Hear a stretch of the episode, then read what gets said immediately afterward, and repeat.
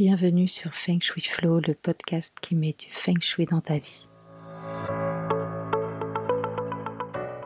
Je suis Aude Charot et chaque semaine, je partage mes astuces pour faire de votre habitat un véritable compagnon de vie. Vous voulez plus d'abondance, une meilleure santé, booster votre chiffre d'affaires, trouver l'amour? Le Feng Shui peut vous aider. Je vous explique tout. C'est parti Hello, je suis ravie de vous retrouver aujourd'hui euh, pour vous parler du salon. Euh, alors aujourd'hui quand je vais utiliser le mot salon, euh, c'est pour parler du séjour en général. dans nos habitats actuels, en fait, il est rare maintenant que la salle de manger soit pas dans la même pièce que la partie, on va dire, télé-canapé. quand c'est pas le cas, ben, on est plutôt dans une maison ancienne. Je parle toujours en général, hein, bien sûr qu'il y a des exceptions. Euh, aujourd'hui, je voulais donc vous donner euh, six conseils pour un salon Feng Shui, c'est-à-dire un salon qui respecte la circulation du Qi, qui harmonise les énergies, qui euh, crée vraiment un, espace de ressourcement. Alors, on va commencer par l'équilibre yin-yang. comme je vous l'expliquais en fait dans mon épisode yin-yang de la saison 1, euh, dans une maison, bah, il y a des pièces qui sont réputées yin et des pièces qui sont réputées yang. Alors, le salon, il est plutôt yang puisque c'est une pièce de réception. C'est généralement dans cette pièce que l'on reçoit, euh, qu'il s'agisse de ses amis ou même de, euh, visiteurs occasionnels. pour respecter l'équilibre général de l'habitat, cette pièce, en général, bah, il faudrait que ce soit la plus grande. Euh, alors, c'est souvent le cas, mais il ne faudrait pas, par exemple, que euh, la suite parentale euh, fasse 50 mètres carrés alors que votre séjour ne fait que 35 mètres carrés. En termes d'équilibre, en termes de, d'équilibre yin-yang et d'énergie, en fait, ben voilà, le séjour, cette salle de réception, cette salle réputée finalement de vie, doit être la plus grande. Si la superficie de votre pièce elle est confortable, on peut se permettre d'avoir des meubles comme euh, des grands buffets, des longues tables, euh, donc euh, mais comme de façon générale, on essaie de proportionner la taille des meubles à celle de la pièce. même s'il s'agit d'une pièce yang, la plupart du temps, bah, le soir, en semaine, euh, lorsqu'on est en famille, il faut aussi qu'elle puisse devenir yin. Euh, un salon, c'est aussi un endroit où on se pose au calme pour prendre des moments pour soi. Et je conseille en fait vraiment de gérer ça avec l'éclairage et avec des voilages. Euh, l'idéal en fait ce serait d'avoir plusieurs sources de lumière artificielle hein, et si possible avec des variateurs. Comme ça on peut euh, laisser juste une lampe posée par exemple allumée dans, un coin du séjour et puis tout de suite ça va créer un espace intime et cosy en soirée par exemple même si euh, la pièce est grande et très lumineuse euh, en journée. Voilà. Donc je trouve que gérer l'éclairage avec des éclairages d'appoint avec vraiment plusieurs sources lumineuses et en plus des variateurs bah, ça permet vraiment même sur une grande pièce de créer finalement des petits espaces euh, intimistes et, du coup de mieux gérer finalement cet équilibre euh, yin-yang, puisque je vous rappelle par exemple que une pièce très éclairée est yang et euh, une pièce un peu cosy, un petit peu plus sombre est yin. Au niveau de l'agencement, euh, eh bien écoutez, en Feng Shui, c'est assez simple finalement. Il y a une recommandation qui revient toujours, c'est celle de vérifier que le Qi circule librement et avec facilité. Mais attention, quand on dit librement, c'est pas non plus euh, trop vite, d'accord? Donc euh, les trucs, des fois je vois des je vois des articles où on accole Feng Shui zen et minimalisme euh, c'est pas forcément euh, ça qu'on va chercher. Hein.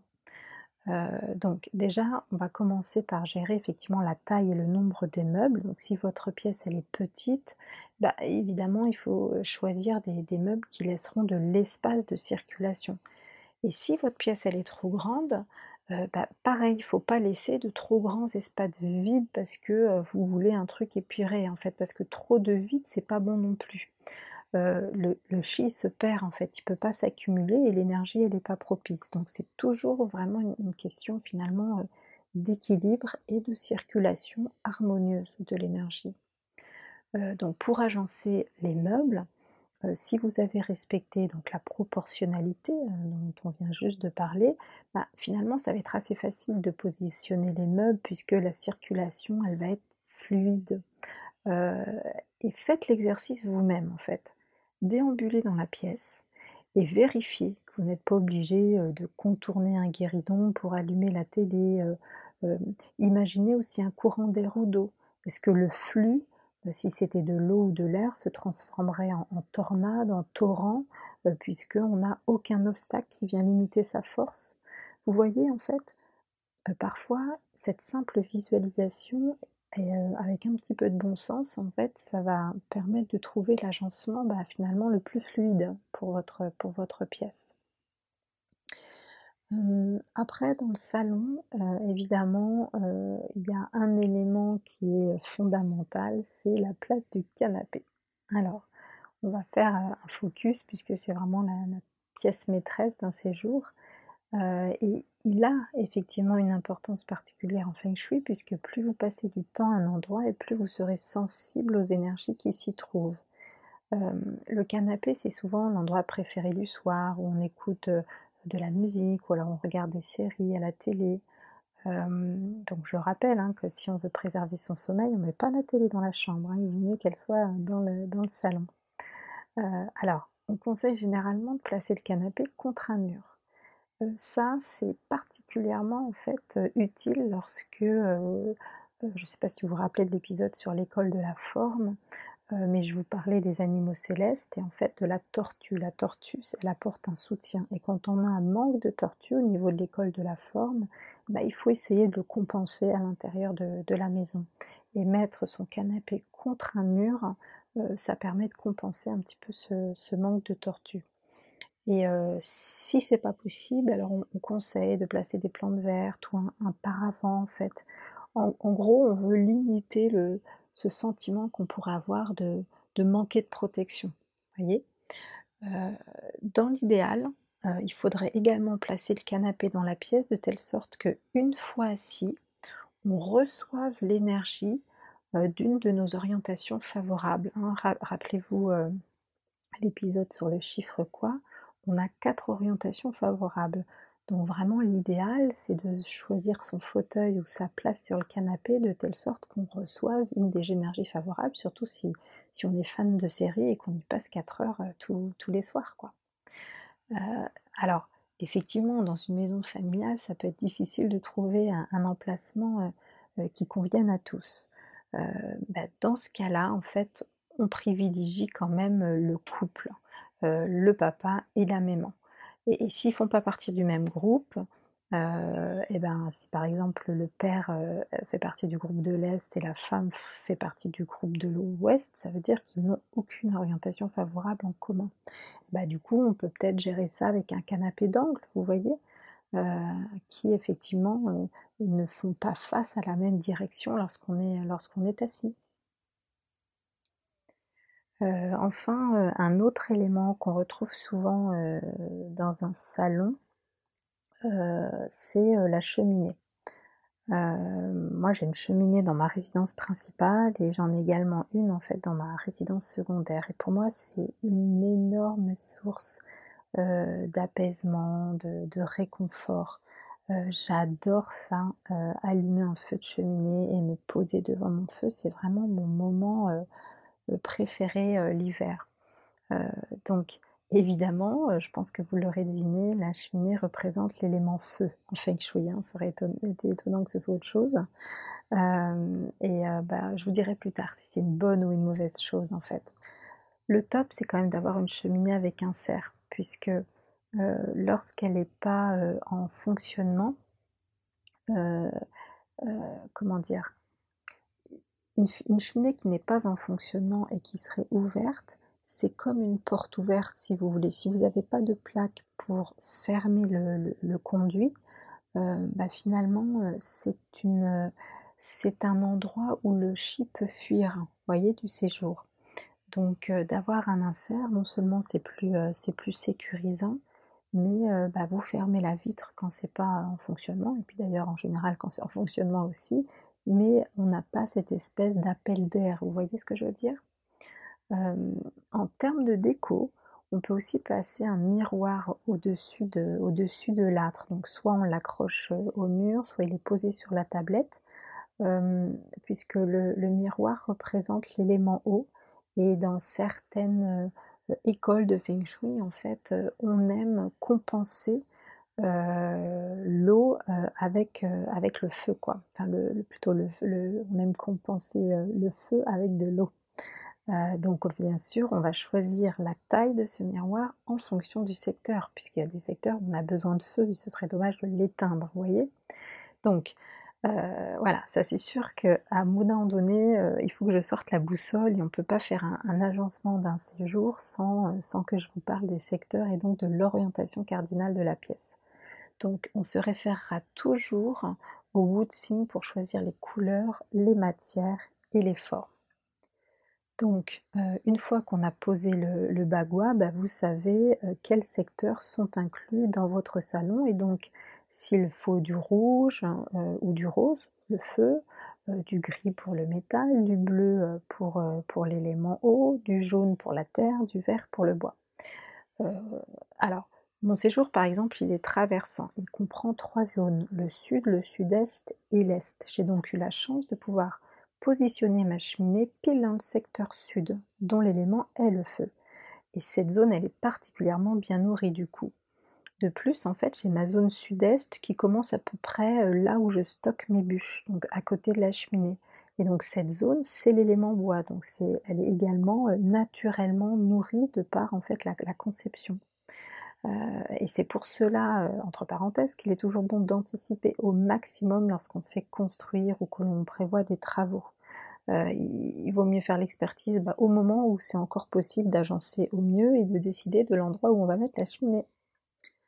Pour terminer sur, euh, les couleurs euh, et les matières, bah, une fois qu'on les a définies, euh, il faut là aussi veiller bien sûr à respecter l'équilibre yin et yang. Par exemple, si vous voulez peindre les murs sud d'un beau rouge framboise, donc ça c'est très yang, bah, choisissez des couleurs plus yin pour les autres murs. Euh, si vous choisissez des vases en métal doré, très brillants par exemple, pour votre zone métal, bah, choisissez des coussins ou des plaids qui seraient gris et tout doux pour le canapé. Euh, le Feng Shui adore aussi, vous savez, le, mix and match, euh, avoir des, textures différentes pour, pour justement toujours équilibrer en fait. Euh, pour, euh, pour, terminer, euh, bien sûr, je voulais vous dire de faire attention aux charchis dans un salon feng shui. donc, pour limiter au maximum ces charchis, on prendra soin bah, de choisir des rangements fermés avec des portes pour pas laisser des étagères visibles parce que non seulement il y a des arêtes et en plus bah, même si on range à peu près il finit toujours par y avoir un petit peu de bazar ou de, l'encombrement sur des étagères. Et en fait, quand on voit ça, euh, c'est un charchi. Hum, un, autre charchi peut être lié aussi à l'atmosphère de la pièce. Donc la règle de base, toujours, toujours aérer la pièce au moins une fois par jour pour renouveler de l'air et donc renouveler l'énergie. Euh, bien sûr, hein, le, salon il doit être rangé, ordonné, il doit être propre, mais attention, il euh, ne faut pas que ce soit non plus trop aseptisé. Pour être accueillant, bah, il doit être chaleureux. Euh, si on a l'impression que personne vit là, qu'on pourrait à tout instant de la journée prendre notre appareil photo et faire une, photo pour un, pour un magazine en papier glacé, c'est pas, pas cool non plus. Hein. Les, coussins du canapé, ils n'ont pas besoin d'être alignés au cordeau. Hein. Mais il y a vraiment une vraie différence entre le désordre, c'est-à-dire un salon qui est vraiment encombré d'objets qui ne devraient d'ailleurs pas s'y trouver, et, euh, la vie, quoi. Un livre posé sur une table basse, un plaid jeté sur, euh, le canapé, euh, ou un mug de thé sur la table. Et puis, et puis aussi, ben voilà, attention lors du choix des meubles. Hein, le feng shui n'aime pas les, coins trop saillants, les arêtes. Donc si vous le pouvez, vraiment essayer d'avoir des arrondis. Je sais que c'est pas toujours possible, mais bon, parfois ça peut faire un petit peu la différence, surtout surtout pour les tables basses qui peuvent être assez dangereuses, notamment pour les, pour les jeunes enfants. et puis bah, dernière chose, bah, la symbolique des objets, hein, vous le savez, les objets ne sont pas neutres, donc essayez de, ne pas, comment dire, avoir des objets autour de vous dans votre séjour qui est un, un, sens caché ou avec de l'affect, mais un affect qui ne serait pas forcément positif. donc je conseille dans ces cas-là d'avoir un regard un peu neutre euh, et d'essayer de regarder votre pièce et de vérifier toujours que vous n'avez pas, je ne sais pas, euh, un tableau avec une symbolique un peu particulière ou que vous n'avez pas gardé, euh, encore une fois, je ne sais pas moi, le vase offert par votre ex-belle-mère et en fait ça vous rappelle juste votre rupture, etc. etc. Voilà. Juste, encore une fois, faire bien attention à la symbolique des objets et à l'énergie qu'ils pourraient, euh, pourrait contenir. Des fois, on ne les voit même plus, en fait. Ça fait vraiment tellement partie de notre vie, euh, on les voit plus. Et, donc, euh, je conseille vraiment assez régulièrement d'essayer de faire comme si on était un agent immobilier, vous savez, et, puis qu'on voulait voilà, vendre la maison, ou j'en sais rien. et voilà, on rentre dans notre pièce et on la regarde en essayant d'avoir un regard le plus neutre possible.